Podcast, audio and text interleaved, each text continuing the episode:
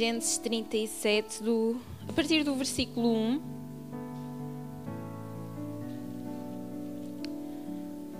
Amém? Gênesis 37, 1. E Jacó habitou na terra das peregrinações de seu pai, na terra de Canaã. Estas são as gerações de Jacó, sendo José, de 17 anos, apacentava as ovelhas com os seus irmãos, e estava este jovem com os filhos de Bilá e com os filhos de Zilpa, mulheres de seu pai. E José trazia uma má fama deles a seu pai. E Israel amava a José mais do que a todos os seus filhos, porque era filho da sua velhice e fez-lhe uma túnica de várias cores. Vendo, pois, seus irmãos que seu pai o amava mais do que a todos os seus irmãos, aborreceram-no e não podiam falar com ele pacificamente. Sonhou também José um sonho que contou a seus irmãos, por isso o aborreciam ainda mais. E disse-lhes: Ouvi, peço-vos, este sonho que tenho sonhado. Eis que estávamos atando molhos no meio do campo, e eis que o meu molho se levantava e também ficava em pé. E eis que os vossos molhos o rodeavam e se inclinavam ao meu molho. Então lhe disseram seus irmãos: Tu, pois, de veras reinarás sobre nós. Tu de veras terás domínio sobre nós. Por isso, tanto mais o aborreciam por seus sonhos e por suas palavras. E sonhou ainda outro sonho, e o contou a seus irmãos, e disse: Eis que ainda sonhei um sonho, e eis que o sol e a lua e onze estrelas se inclinavam a mim. E contando-o a seu pai e seus irmãos, repreendeu, repreendeu o seu pai e disse-lhe: Que sonho é este que sonhaste? Porventura viremos eu e tua mãe e teus irmãos a inclinar-nos perante ti em terra? Seus irmãos, pois, o invejavam. Seu pai, porém, guardava este negócio no seu coração. Amém, irmãos. Até aqui. Eu vou tentar ser breve, porque este nosso culto passa muito depressa de manhã. Mas hoje a palavra que eu quero trazer aqui para os irmãos é sobre a história de José, não é uma história muito conhecida. E aqui logo no começo, não é, da história, nós já percebemos que José ele tem algumas características que são um pouco incomuns, não é? Normalmente Deus escolhe sempre aqueles que são os menores, que ninguém dá importância, mas José era, era diferente. José ele era o preferido do seu pai. Ele tinha um tratamento diferente, não é? E muito disso também tem a ver com o facto de ele ser o primeiro filho da mulher que Jacó realmente amava. E José, ele não tinha um bom relacionamento com os seus irmãos, não é? Eles tinham um relacionamento muito atribulado.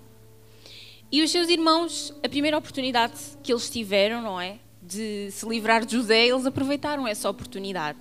Porque José era mesmo muito irritante, não é? Não bastava ele ser o preferido, tinha uma túnica, ninguém mais tinha uma túnica, ainda foi-lhes contar sonhos de que ele seria, não é? Que ele reinaria sobre os seus irmãos, e aquilo os irritou bastante. Obrigada pela água. Então, eles aproveitaram a primeira oportunidade que eles tiveram para se livrar de José. E esta oportunidade veio quando os seus irmãos foram apacentar as ovelhas a Siquém e José ficou em casa com seu pai, não é? Mais uma vez aqui Jacó protegendo o seu filho. Mas Jacó ficou preocupado com os outros filhos, porque anteriormente em Siquém, uma das suas irmãs tinha sido violada e para se vingarem os seus irmãos mataram as pessoas daquela cidade. Então, como eles foram apacentar lá as ovelhas, Jacó ficou preocupado com os seus filhos, ficou com medo que eles fizessem algum mal aos seus filhos, não é? Para se vingar desse seu ato passado. Então ele manda Jacó, uh, perdão, manda José ir lá ver dos seus irmãos, não é? Ver se eles estavam bem, se as ovelhas também estavam bem. E lá foi José, não é? Ele vai, faz o que o seu pai lhe pede, vai à procura dos seus irmãos. E quando José está a chegar perto dos seus irmãos, que já não estavam em Siquém, estavam mais adiante, foi uma viagem longa, ao ver o seu irmão de longe, não é? os seus irmãos ali reunidos, já o veem, já começam a planejar alguma coisa contra a vida de José. E José, por ter a sua túnica de várias cores, não é? Facilmente eles o conseguiam identificar ao longe. E eles começam a pensar em matar José. Matar José, dizer que um monstro, um bicho selvagem o matou. Não é? Porque eles estavam longe, o seu pai não tinha como saber o que realmente se tinha passado, até que um dos irmãos, Ruben, diz: Não, não, não, vamos, não vamos fazer isso com o nosso irmão. Vamos antes jogá-lo aqui no fundo deste poço. E todos os irmãos concordaram. Então eles pegam José, quando José se aproxima, não é? Pegam José, tiram primeiro a túnica de José e colocam-no no fundo do poço. Eles sentam-se ali perto do poço a comer, até que passa uma companhia de ismaelitas. Eles eram comerciantes. E um dos irmãos tem uma ideia melhor. Em vez de deixar José ali no poço, ele fala: Não vamos ter não é, uh, o sangue do nosso irmão nas nossas mãos, vamos antes vendê-lo, vendê-lo a esta companhia não é, de israelitas. Eles se dirigiam ao Egito para vender os seus produtos. Vamos antes vendê-lo. E foi assim que eles fizeram. Venderam José e eles vão e pegam a túnica de José, não é que eles já tinham tirado primeiramente, matam um cabrito e sujam a túnica com o sangue do cabrito para mostrar ao seu pai que o irmão deles tinha morrido, que o animal o tinha tragado, não é? E o seu pai, vendo aquela prova, fica muito triste e acredita, não é? Ele não teria como saber o que realmente tinha acontecido, nem saber que José de facto estava vivo. E José assim é vendido como escravo, não é? E chegando ao Egito, Putifar, o, o capitão da guarda, compra José e o leva para a sua casa. Estando ali, Putifar vê que há algo de diferente em José. Ele vê que Deus é com José, porque tudo o que José faz prospera. Então ele decide pegar em José e colocá-lo como governador da sua casa. Ele, ele entrega tudo o que tem nas mãos de José. José passa a administrar tudo o que diz respeito à, à vida de Potifar, sem ser o seu pão e a sua mulher. Fora isso, José, ele, depois de Potifar, ele era o maior na casa de Potifar. Ninguém podia dizer que José não podia fazer isto ou não podia fazer aquilo, não é? Só o próprio Potifar.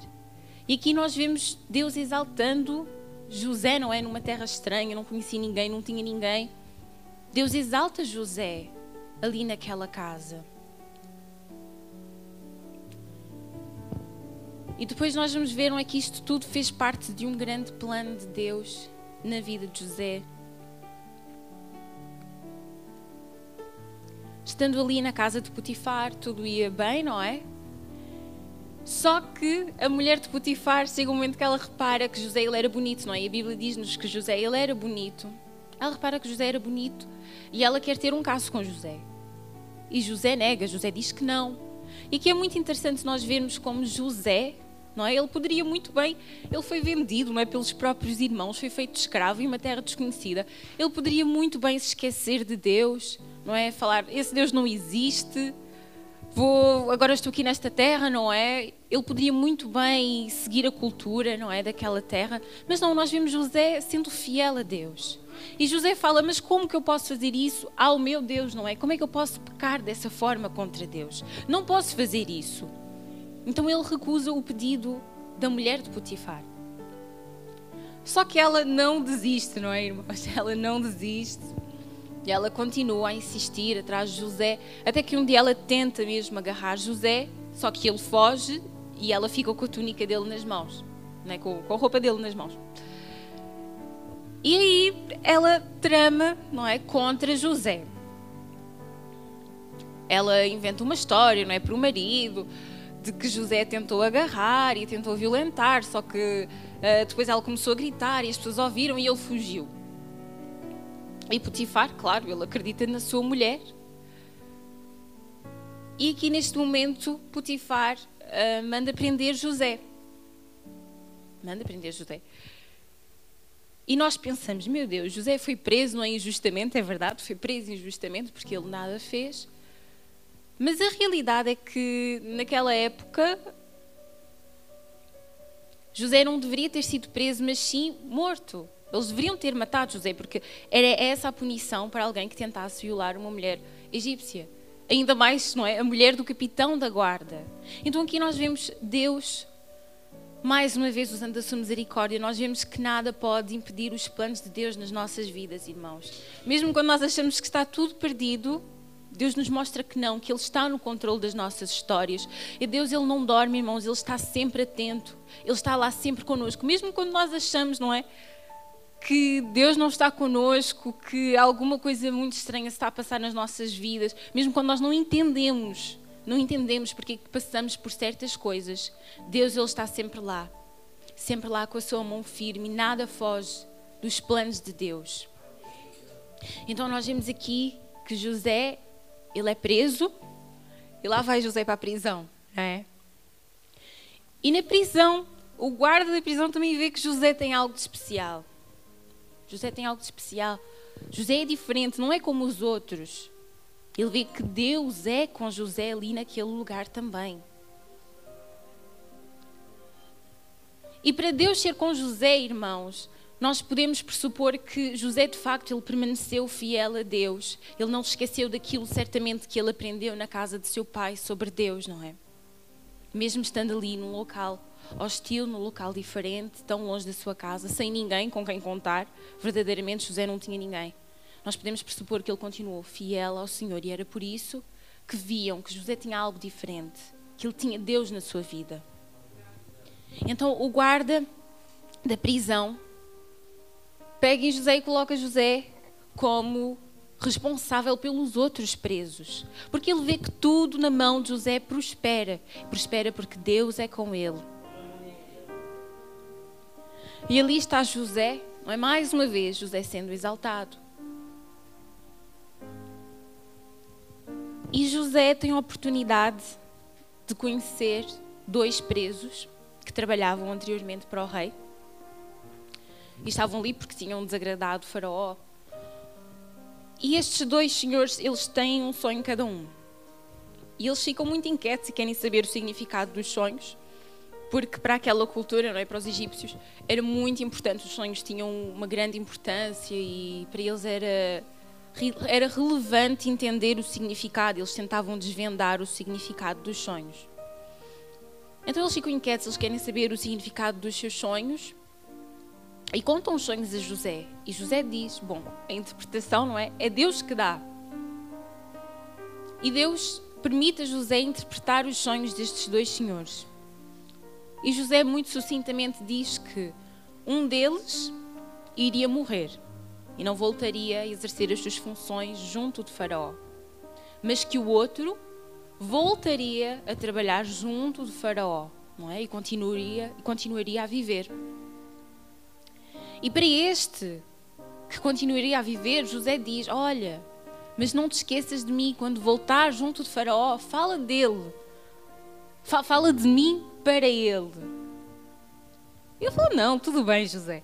Mas a verdade é que passou-se algum tempo e de facto o que José revelou, não é? O que Deus permitiu José revelar aconteceu. Um deles morreu e o outro voltou a trabalhar junto do rei, não é? E esse esqueceu-se completamente de, de, de, José, não é? Ele já estava lá na sua vida, de volta, não é? Junto do rei, lá no Palácio Real, esqueceu-se completamente de José, esqueceu-se completamente, não é? Dos momentos de aflição que ele teve ali na prisão. Até que o Faraó tem dois sonhos tem dois sonhos e ele fica muito inquieto também com estes dois sonhos. E ele chama pessoas para interpretar e vem pessoas de todo o lado e não havia ninguém que fosse capaz de lhe dar uma interpretação que o satisfizesse. Um vinha e dizia, ah, é isto. Ele dizia, não, não é isso. Outro vinha e dizia, é aquela outra coisa. Ele dizia, não, também não é isso. E o copeiro mor, não é este outro que voltou a exercer as suas funções no palácio, ele tinha um cargo muito importante, muito próximo, era da alta confiança do, do faraó. E, portanto, certamente faraó chegou a contar-lhe o sonho também, não é? Talvez até tenha perguntado o que é que ele achava do sonho.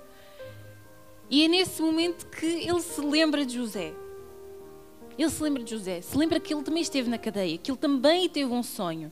E que lá houve um homem que foi capaz de interpretar o seu sonho. E foi verdade.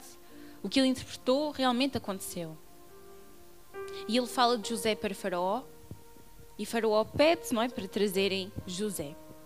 E lá vai José. E José se apresenta à frente do Faraó. E José mais uma vez diz que a interpretação não é dele, é de Deus. É? Nós vemos aqui que José de facto depositava a sua confiança em Deus. Ele sabia que ele nada podia fazer, que tudo vinha de Deus, era Deus que o capacitava. Faraó conta o sonho e José, muito sucintamente também, diz que os dois sonhos na realidade eram um sonho só. E quando José diz isso, o faraó já fica atento e já fala. De facto, este aqui tem há algo de especial nele. Porque faraó também, quando ele teve os dois sonhos, ele teve a sensação de que os dois sonhos eram na realidade um sonho só. Um era a continuação do outro. Então José diz, de facto, são, de facto é só um sonho, não é? Os dois sonhos estão ligados. E o Egito passará por sete anos de bonança, de muita fartura, mas depois disso virão sete anos de miséria não haverá comida para as pessoas, não haverá comida para o gado. E aqui neste momento, é muito interessante nós estamos a ler a história de José, porque neste momento nós vimos que Deus dá uma ousadia a José, porque o faraó pediu-lhe apenas a interpretação do sonho. Mas José vai mais além. José interpreta o sonho e ainda dá um conselho para faraó. Ele ainda fala, olha, perante esta situação, não é? que vai acontecer, tu tens que arranjar alguém, um homem sábio, para governar o Egito. Um homem que esteja à frente das colheitas, não é? Para administrar a comida, para que se guarde mantimento durante os anos de bonança, para quando vierem os anos de escassez existir alimento para distribuir para a população, para que as pessoas não pereçam à fome, para que as pessoas não morram de fome. E o Egito era uma região muito fértil, não é? por causa do rio Nilo, e muito importante. Por isso, dizer que naquela altura iriam passar sete anos de escassez era uma coisa absolutamente, talvez impensável para aquela altura e muito preocupante, certamente muito preocupante, não é? Se nos dizem hoje que hoje nós temos muito dinheiro e amanhã não vamos ter nada, não é? Nós também ficaríamos, de certa forma, preocupados. Então José, ele interpreta e ainda dá um conselho a Faraó e Faraó fala: este, este rapaz tem alguma coisa diferente. Há algo de diferente nele. É porque Deus é com ele. José tem Deus na sua vida. E Faraó, ficando satisfeito com aquilo, com tudo aquilo que José lhe diz, vendo que Deus era na sua vida, Faraó nomeia José como governador do Egito. Não é? Como todos nós sabemos que José foi governador do Egito. E depois Faraó um, coloca então José como governador do Egito e mais uma vez nós vemos José sendo exaltado. Não havia ninguém acima de José no Egito senão o próprio Faraó. Nós vemos não é, a importância que de facto José ganhou no Egito. Ele era um homem muito importante. É incrível, não é? Nós vemos como ele passou do filho preferido do seu pai para estar lá no fundo do poço, ser vendido como escravo pelos próprios irmãos. Depois a situação melhorou um pouco, não é? Na casa de Potifar, depois piorou, foi para a prisão, mas depois melhorou um pouco, depois melhorou ainda mais. Não é? Depois nós aqui temos o ápice, não é? Da, da história de José. Ele se torna o governador do Egito. E passado algum tempo, passam-se os anos de bonança, não é? Depois, quando chegam os anos de escassez, nós vemos que há uma oportunidade de José se reencontrar com a sua família, com a sua família. Ele se reencontra com os seus irmãos e nós vemos uma coisa muito bonita também a acontecer na história de José. Nós vemos que no início eles não se davam nada bem, não é? Mas no final, de facto, o seu sonho se realizou. Os seus irmãos, nós vemos que eles ficaram de facto arrependidos pelo que tinham feito no final das contas, eles resolvem tudo entre eles e toda a família de José, não é? Volta, volta não, não é? Toda a família de José vai para o Egito, os seus irmãos, o seu pai e as suas famílias, não é? as suas respectivas famílias, vão para o Egito para ficar junto de José. Então nós vemos aqui Deus também trabalhando na família de José, reconciliando esta família, unindo esta família. Meus irmãos, é muito importante nós pensarmos, mas porquê que tudo isto aconteceu na vida de José? Nós vemos que, de facto, claramente o plano de Deus era que José chegasse a governador do Egito. Mas porquê que José tinha que ser o governador do Egito? Era para que todos olhassem para José e achassem, venerassem José, para que admirassem José, para que tivessem José como uma referência. Certamente não era isso. Quando Deus ele nos usa, quando Deus nos capacita, quando Deus nos exalta, não é para que as outras pessoas olhem para nós, não é para que as outras pessoas nos admirem, mas é para que nós possamos ser usados como instrumento para alcançar outras vidas. Nós vemos que José, sendo governador do Egito, administrando as colheitas, administrando o alimento, durante os anos de escassez, as pessoas não morreram à fome. Existia comida. José foi um meio para salvar as pessoas da fome. E nós vemos que Deus ele escolheu José para desempenhar este papel muito importante foi para, na realidade, salvar outras pessoas, para chegar a outras pessoas. A história não acaba em José, não é? O fim não é José, mas sim os outros, abençoar os outros. E assim Deus também faz nas nossas vidas. É muito importante, é muito bom nós termos desejo e vontade de Deus nos usar e de operar maravilhas nas nossas vidas.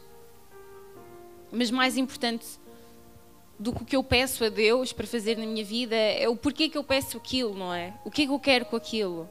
Quero que as pessoas só olhem para mim e me vejam como vá, um ídolo, digamos assim, e que me coloquem num pedestal.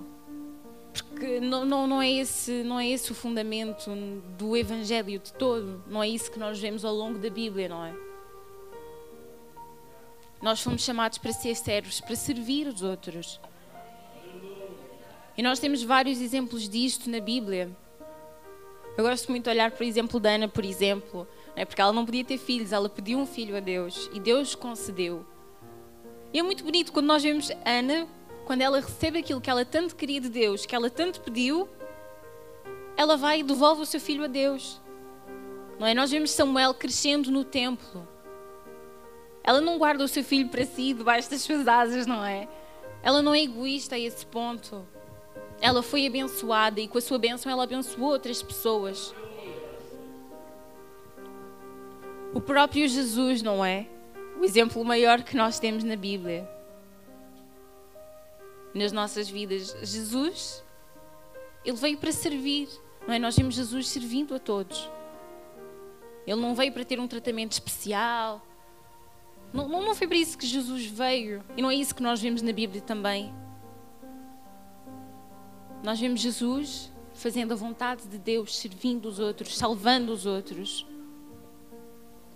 Era essa a mensagem que eu queria deixar para os irmãos. Que nós viemos estar atentos, que nós não nos esqueçamos que o Evangelho não é sobre nós, é sobre fazer a vontade de Deus, sermos instrumentos nas mãos de Deus, para que Deus alcance outras vidas. Amém, irmãos? Agradeço a minha oportunidade.